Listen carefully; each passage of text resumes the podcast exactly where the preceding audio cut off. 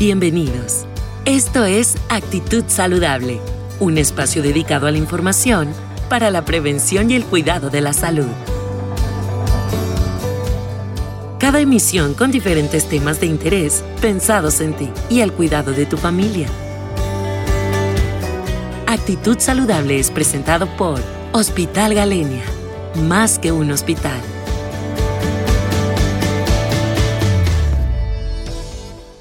Hola, ¿cómo están? Eh, mi nombre es Mariana Revueltas Rodríguez, yo soy oncóloga pediatra, soy egresada del Hospital Infantil de México, Federico Gómez, y actualmente me encuentro aquí en el Hospital Galenia, en el área, en el centro oncológico que se llama Cancún Oncology Center o Cancún Cancer Institute. Eh, el tema que vamos a tocar el día de hoy es cáncer infantil. Eh, si bien sabemos, o bueno, todo mundo siempre que, me conoce me dice, ¿cómo, ¿cómo haces esto? ¿no? ¿Cómo eres capaz de tratar niños con cáncer? Y bueno, es una enfermedad eh, muy importante, ya que eh, si, si lo vemos en cuanto a estadísticas, el cáncer infantil ocupa la segunda causa de muerte en niños menores de 18 años, desde el que nacen hasta los 18 años, es la segunda causa de muerte y eh, si lo vemos, eh, la primera causa de muerte son los accidentes. Si lo vemos así, por enfermedad sería la primera causa de muerte. Entonces, yo creo que sí es este un tema sumamente importante y que al menos en lo que corresponde a nuestro estado, yo considero que es un, eh, le dan poca importancia ¿no? a esta enfermedad. aproximadamente al año se detectan 23 mil nuevos casos y aquí en nuestro estado eh, aproximadamente detectamos como yo creo de, de 15, inclusive hasta 30 casos nuevos por mes. Realmente, pues sí, sí es una cifra bastante elevada. Si la vemos en comparación con toda la gente que vivimos en Quintana Roo, pues dirían, ay, sí son 10 niños, ¿no? Son 15 niños, pero en realidad si lo vemos si lo vemos fríamente, pues sí, sí, este, son bastantes niños. Y bueno, y pues es triste, digo, es como, finalmente Cancún Cancer Institute es un, o Cancún Oncology Center es un, es un centro oncológico privado y vemos poca población a diferencia de un instituto, de un, este, sí, de un instituto público, ¿no? Que es lo triste también de nuestro estado, que en Quintana Roo, porque, porque acuden a este servicio privado, todos los pacientes, porque en Quintana Roo no tenemos un centro oncológico, ¿no? Inclusive Colima, Tlaxcala, que son su, estados súper chiquitos, tienen su propio centro oncológico, ¿no? Lo cual lo cual es bastante triste que en Quintana Roo no contemos con uno, por lo cual pues sí, sí nos llegan bastante pacientes, ¿no?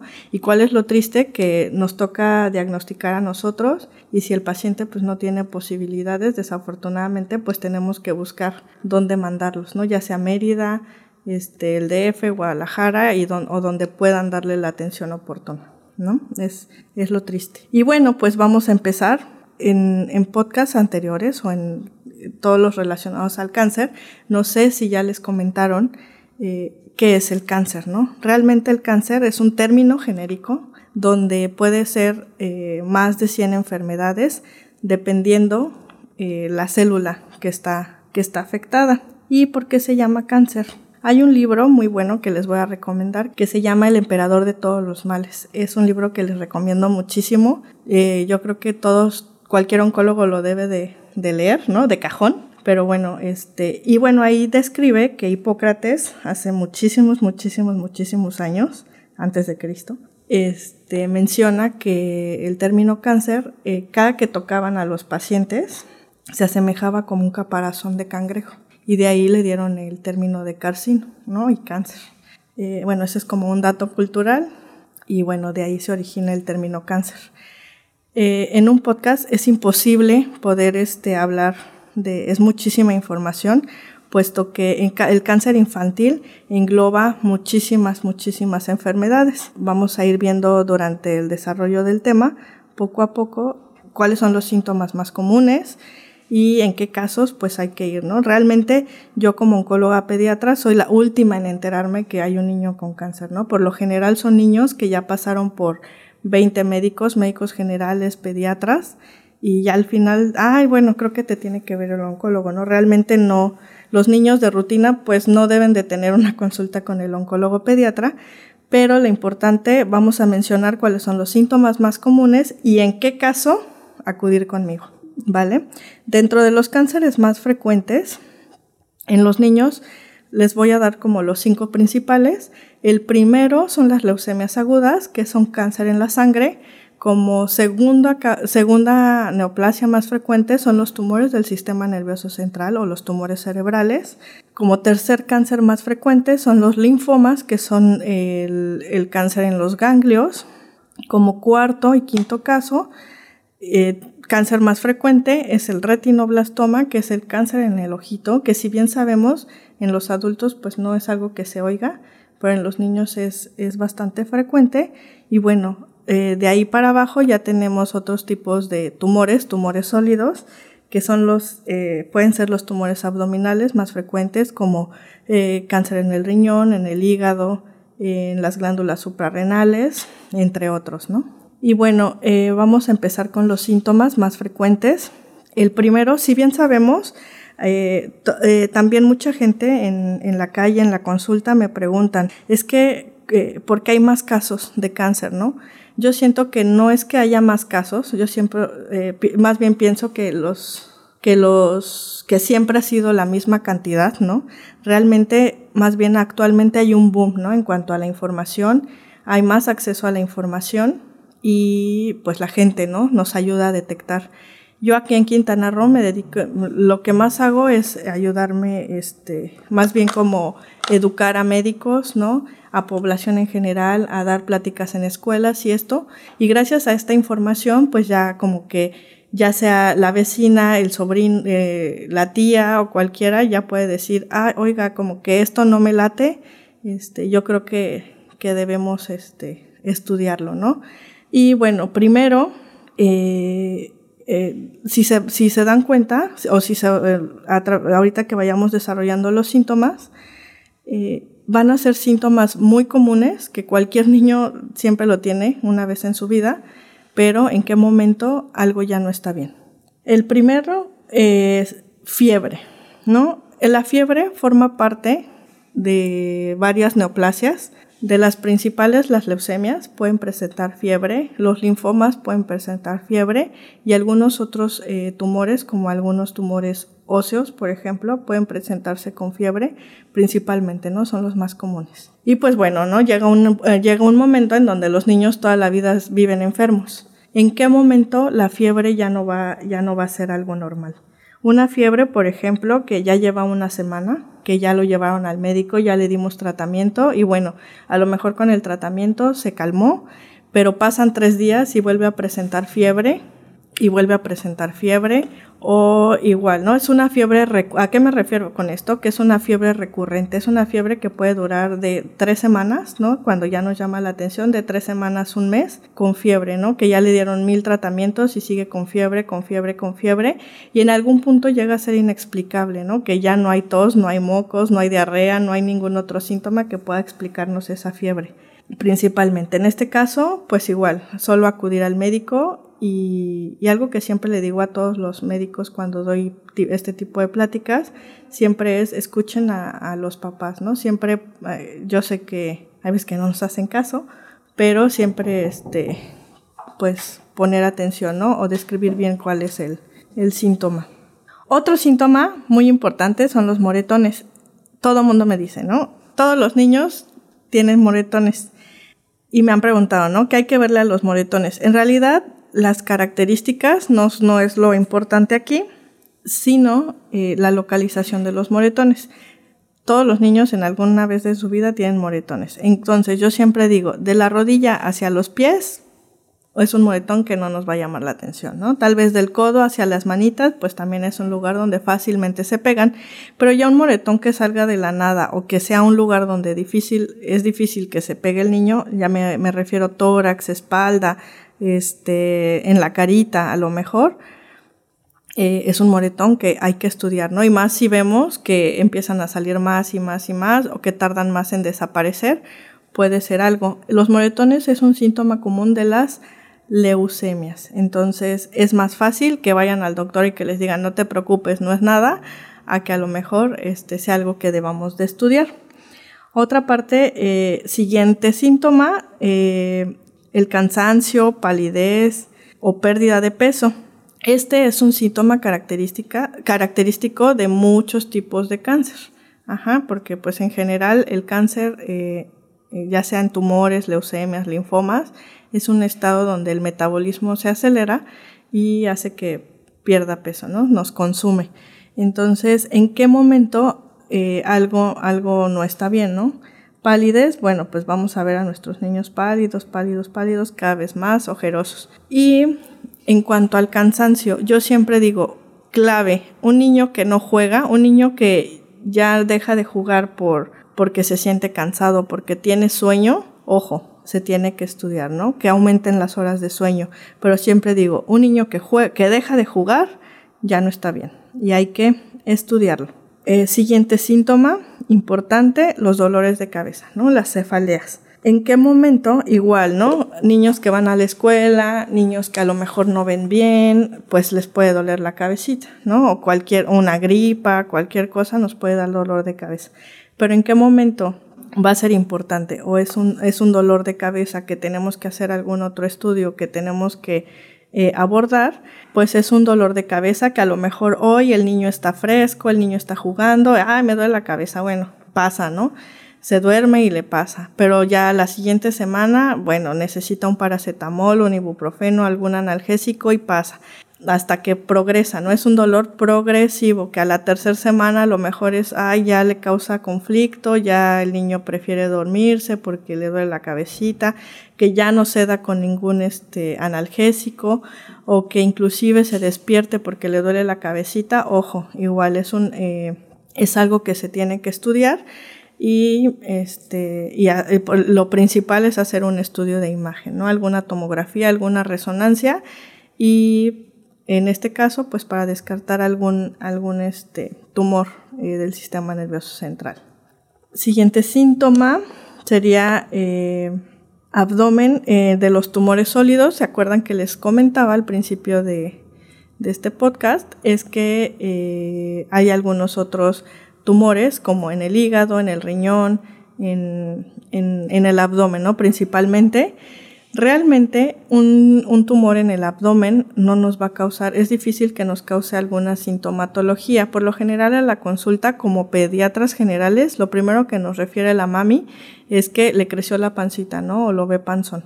Entonces, en este caso, en los tumores eh, abdominales, lo, casi siempre resultan un hallazgo, ¿no?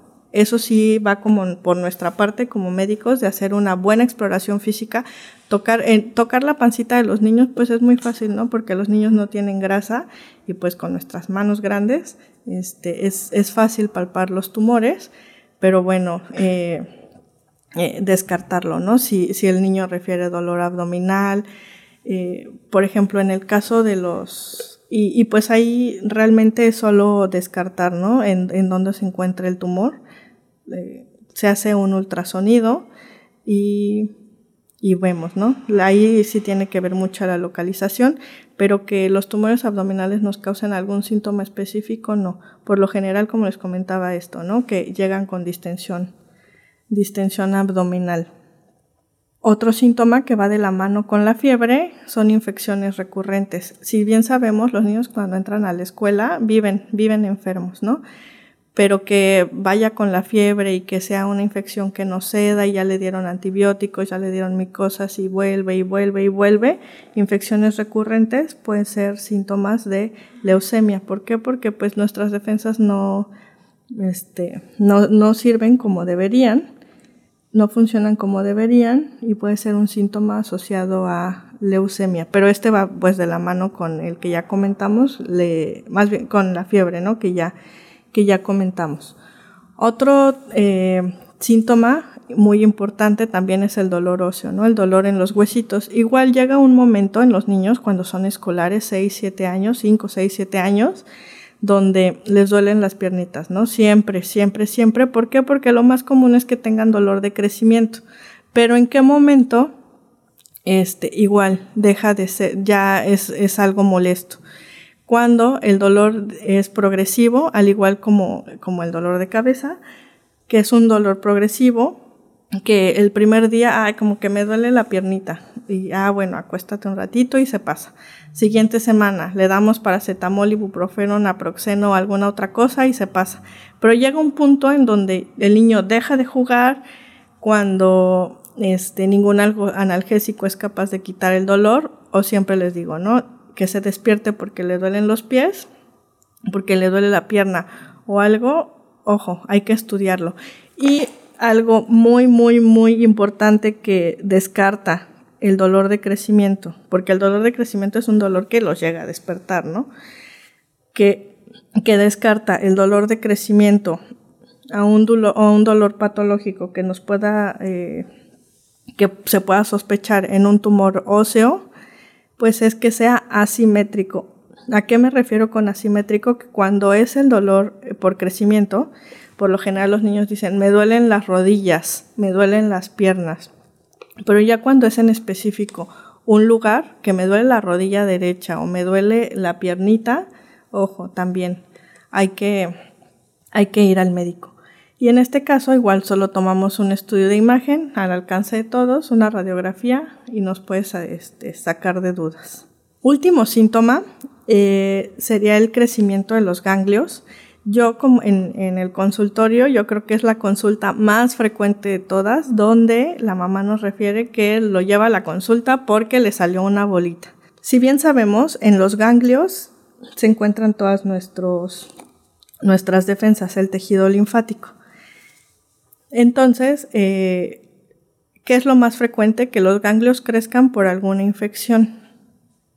Pero eh, ganglios tenemos en todo el cuerpo en axilas, en el cuello, que es lo más común, atrás de las orejitas, en la cabeza, por todos lados, por todos lados tenemos ganglios.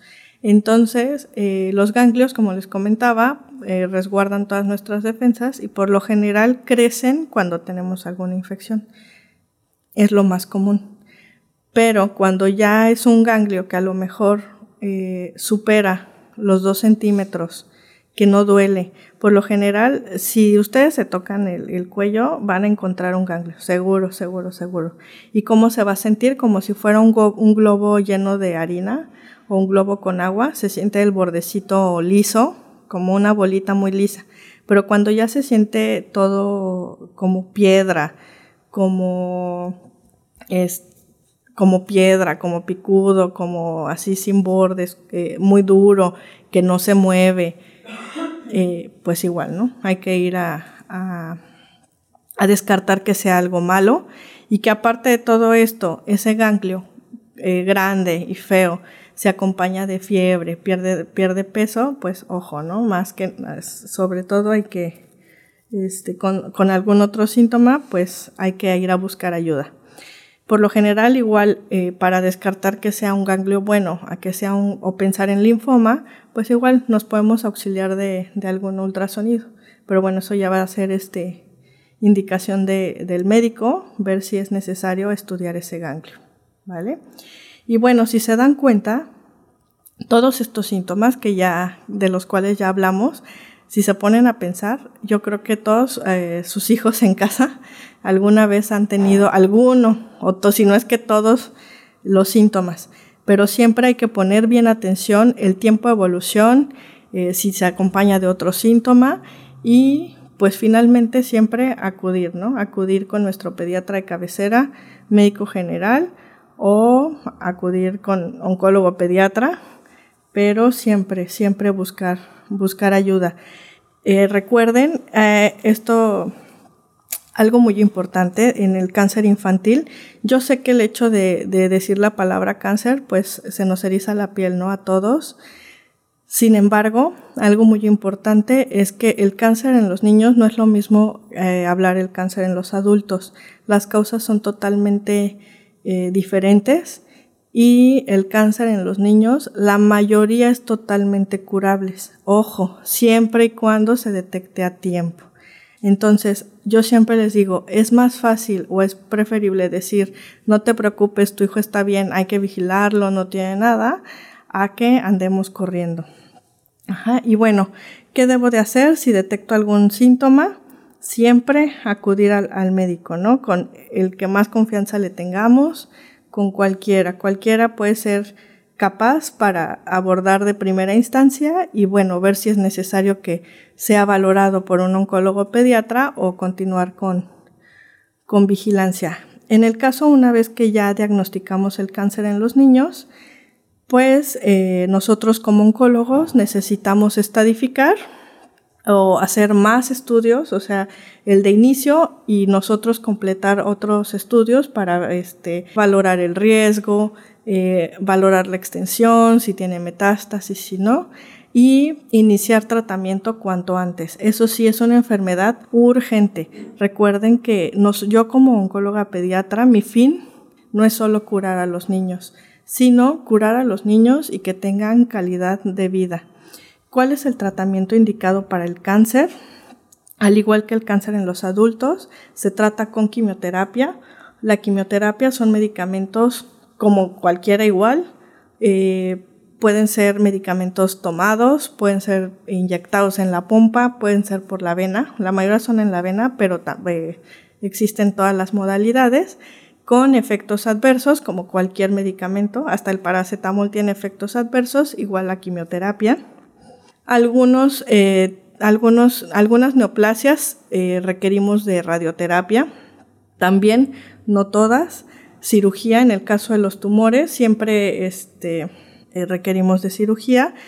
Y eh, si se dan cuenta, pues el cáncer en general en niños y en adultos requiere de una gran infraestructura y sobre todo el trabajo en equipo, ¿no? Yo como oncóloga pediatra dependo de un buen cirujano, dependo del patólogo, dependo de todos para poder eh, tratar a nuestro paciente. Y lo más importante y lo que a mí me interesa que se queden de este podcast es que el cáncer infantil es totalmente curable. Si para darnos una idea, por ejemplo, en el cáncer más frecuente, se acuerda que les comenté que son las leucemias agudas.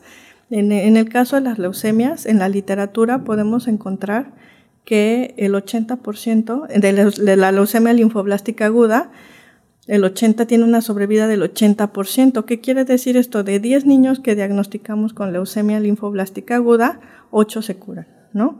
Esos dos que desafortunadamente no logramos que se cure, puede ser por, por el tratamiento, por alguna infección agregada o porque sí, o sea, finalmente eh, el tratamiento no pudo con la leucemia, pero si se dan cuenta, eh, tiene una sobrevida bastante alta. Hay tumores como el tumor de Wilms, que es el tumor, es, es cáncer en los riñones, tiene una sobrevida hasta del, del 90%, o sea, realmente las sobrevidas en el cáncer infantil son son súper altas. Pero bueno, es lo que, lo que les comentaba, ¿no? Siempre y cuando se detecte a tiempo, esté en una edad eh, temprana. Una vez que sospechamos el cáncer, lo ideal es actuar lo más rápido posible para este, iniciar el tratamiento cuanto antes y pues lograr, lograr que nuestros pequeños eh, ganen, ganen la batalla. Y muy importante, ¿no? Porque como oncóloga pediatra, lo que les decía, o sea, si nuestro fin es curar, o mi fin, ¿no? Yo hablo por mí, mi fin no es, no es solo curar al niño, sino que este, este pequeñito logre o tenga calidad de vida. Siempre eh, como médicos referir a nuestros pequeños con quien nos puede ayudar en este caso, los pediatras, el ortopedista o cualquiera que nos refiera a los pacientes, a los oncólogos pediatras. Y pues nada, eh, con esto eh, a lo que quiero llegar es siempre tener presente una referencia temprana, una detección oportuna del cáncer para que eh, los pequeños se puedan curar. hay una frase con la que siempre me gusta cerrar, que es de John Hopkins. John Hopkins es el fundador del hospital más grande a nivel mundial de cáncer infantil, que es St. Jude, se encuentra en Memphis, en Estados Unidos, y dice que ningún niño debe de morir en el amanecer de la vida. Eh, ¿a, qué nos referimos? Con esto que el cáncer infantil es totalmente curable, siempre y cuando lo detectemos a tiempo. Agradezco mucho su atención. Recuerden, soy Mariana Revueltas y me encuentro en Cancún Oncology Center, ubicado en el Hospital Galenia. Nos pueden contactar en el 998-891-5205, también vía WhatsApp en el 998-191-9330 y les dejo también mi correo electrónico que es mrevueltas con b chica, mrevueltas arroba cancunoncologycenter.com. Muchas gracias. Actitud Saludable es un espacio dedicado a la información para la prevención y el cuidado de la salud. Porque nos interesa tu salud, escúchanos en cada nueva emisión. Actitud Saludable es presentado por Hospital Galenia. Más que un hospital.